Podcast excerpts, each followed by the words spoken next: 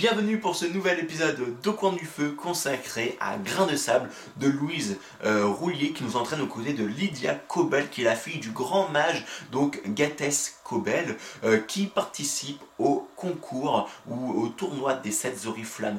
Globalement, le tournoi des 7 oriflammes ce sont des mages qui s'affrontent dans des réalisations magiques euh, pour afin d'élire le meilleur mage de l'année parmi les, 7 cités plus ou moins indépendantes hein, du, du continent dans lesquelles nous allons nous allons voyager ici. Et euh, le truc c'est que eh bien, euh, donc, euh, son père va réaliser un truc que aucun mage n'a réussi à réaliser depuis fort fort fort longtemps. donc c'est sa réalisation simplement de réaliser un dragon de foudre. donner une forme à la foudre était un truc qui est complètement inimaginable pour les, mages actuels. Sauf que bah, il arrive à, le faire, mais malheureusement pour lui c'est qu'il a oublié d'écrire un sortilège de protection, le cinquième sortilège de protection, ce qui fait que son sort lui revient en pleine face, le foudroyant et le tuant sous les yeux du public, mais également de euh, sa femme et euh, de sa fille. Ainsi, ça a dévasté complètement sa, euh, Lydia et sa mère. sa mère devient plus que l'ombre d'elle-même. Son bébé à naître bah, va, en fin de compte, bah, bah, ne pas être orphelin de, de, son père. Et Lydia va tenter de tout faire pour devenir une grande mage comme son père. Sauf que comme elle n'a plus euh, le, support, euh, fin de compte, d'une connaissance euh, à, elle, telle que son père, elle peut pas être pistonnée, et ce qui fait que, eh bien, elle peut pas vivre de, la magie, ou en tout cas de d'éduquer les, autres en, enseignant la magie, et ce qui fait que, eh bien, il n'y a plus de d'argent qui rentre dans la famille, qui va complètement être, qui va spiritualité complètement être dévastée. Sauf que durant les études de Lydia, eh bien, elle elle s'est rendue compte qu'il existerait un sort capable de réécrire le passé. Ainsi, elle va tout faire pour mettre la main sur le sort. Sauf que, eh bien, il y a un être invisible et mystérieux qui semble euh, tout, tout faire pour des bâtons dans les roues à Lydia et l'empêcher d'obtenir ce sortilège. Euh, et ainsi, elle va se poser une question très simple. Et si son père euh, avait été tué, non pas à cause d'un accident, d'un oubli, mais avait été assassiné. Et ainsi commencent les, euh, les épreuves et la, la, quête, en fin de compte, de Lydia Cobel. Alors, Grain de sable, euh, vous l'avez peut-être compris, c'est aussi une histoire un peu de voyage dans le temps. En tout cas, on va revenir dans le temps. Et dès le début, on va le comprendre, hein, ce n'est pas forcément un, secret, mais euh, dès le début, on va avoir, après la magnifique carte euh, qui nous montre hein, donc, le, continent dans lequel on va, on va voyager, voyager ici. Hein. donc c'est un truc quand même qui est assez, assez, assez connu dans les, dans les, comment dire, dans les, dans les livres de fantasy on va avoir ici un petit texte où vous voyez, vous il y a des ratures, il y a des trucs qui sont ingrats ou des, ou des, euh, des lettres ou voire des mots qui sont complètement, euh, euh, qui sont complètement effacés. Et bien en fin de compte, c'est un petit peu comme dans le livre, donc La Maison des Feuilles, où, alors même si ça n'a pas le même, enfin c'est pas le même niveau, mais ici il va y avoir vraiment un jeu avec la avec le texte, avec la plume de, donc, de, de l'autrice, où on va vraiment, en fin de compte, effacer des, des parties du texte pour permettre, fin de compte, de, bah,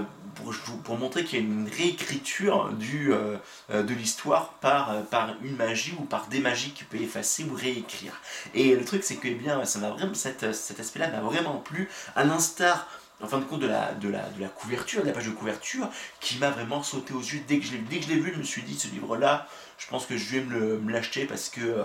euh, la, couverture m'a complètement happé. Parce que là, voilà, on voit qu'il y a en fait, il y a deux, euh, deux parties. Il y a, la partie classique, en fin de compte, paysage classique d'une ville avec ici Lydia et puis quelque chose ici, quelqu'un qui se trouve à l'opposé d'elle. Et puis, il y a ce, dragon de foudre qui est là, qui est au centre, et puis quand on va en haut, il y a également à nouveau cette, euh, de compte, cette, euh, cette ville qui est euh, simplement l'inverse de, l'autre, et, vraiment avec ce dragon de foudre au centre qui est vraiment,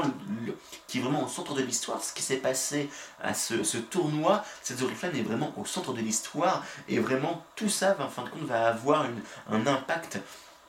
dans, euh, dans, cette, euh, euh, dans, dans, cette, dans cette histoire, dans cette quête de, de Lydia Cobel. Et ça m'a vraiment, vraiment plu, ça m'a vraiment happé très clairement pour moi. Été un vrai coup de foudre pour cette histoire qui est la première histoire, le premier roman de Louise Rouillet. C'était vraiment, j'ai trouvé ça vraiment fantastique, merveilleux de sa part. Alors oui, je fais beaucoup d'éloges, mais dans quelques instants, je vais quand même un peu critiquer, enfin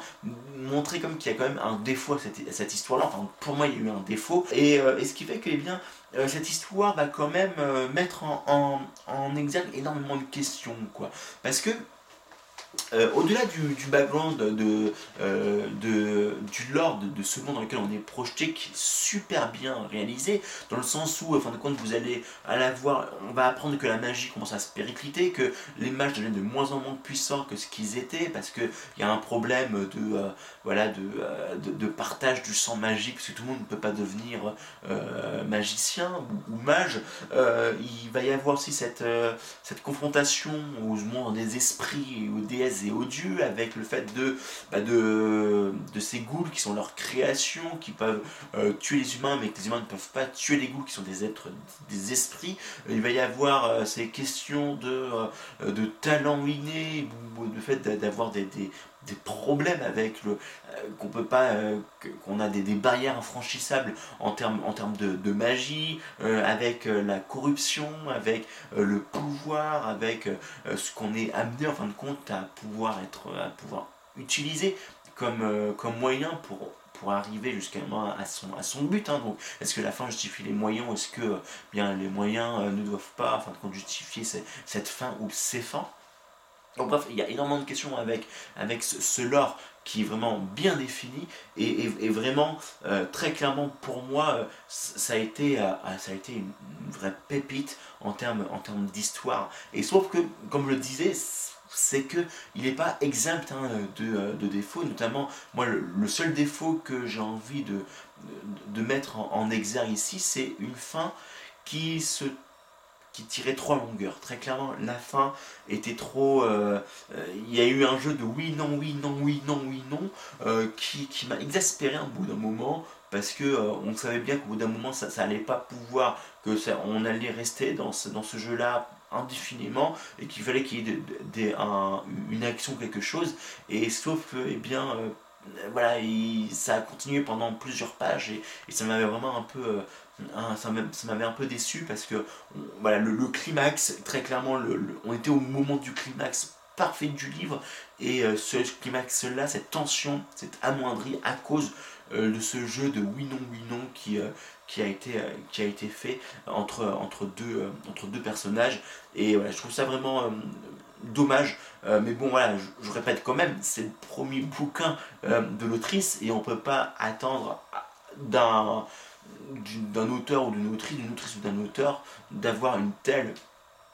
euh, d'avoir une perfection dès le premier tome, dès, son premier livre, parce que c'est un one-shot, hein, comme je, précise, c'est un one-shot, c'est très clairement un, véritable coup de cœur, et c'est un livre qui, euh, euh, qui, mérite largement d'être lu, quoi, tout simplement. Enfin, après, voilà, ça ne s'adresse pas non plus à tout le monde parce que euh, le fait d'avoir justement ces ratures, d'avoir ces, euh, ratures ou même le fait d'avoir ces morceaux de texte qui sont enlevés, ce qui fait qu'on n'a pas forcément une histoire qui est 100% linéaire comme la plupart des livres que je peux vous proposer euh, par ailleurs, de ce fait ça peut être un frein pour, euh, pour certains lecteurs qui malheureusement ne sont pas forcément euh, des, habitués de l'objet livre ou de la fantaisie ou autre. Donc voilà, je mets quand même un, petit warning ici, c'est-à-dire que si vraiment vous vous n'êtes pas des grands habitués des, des, livres, le fait que ce n'est pas totalement linéaire peut euh, peut peut-être potentiellement vous rebuter, ou tout pas vous rebuter, c'est un terme un peu fort, mais en tout cas vous, euh, vous stupéfier, euh, vous interloquer, ce qui fait que vous vous empêchez vraiment de, de vous plonger dans cette histoire qui est simplement merveilleuse, il me semble. Ce cycle donc cet épisode hein, sur ce livre-là. Si vous avez déjà lu ou pas ce livre-là, bien n'hésitez pas à laisser un petit commentaire cet épisode pour qu'on puisse continuer toutes et tous à échanger autour de cette passion commune, à savoir bah, l'imaginaire et la littérature en règle générale. Et je vous dis à très bientôt pour de prochains voyages de l'imaginaire.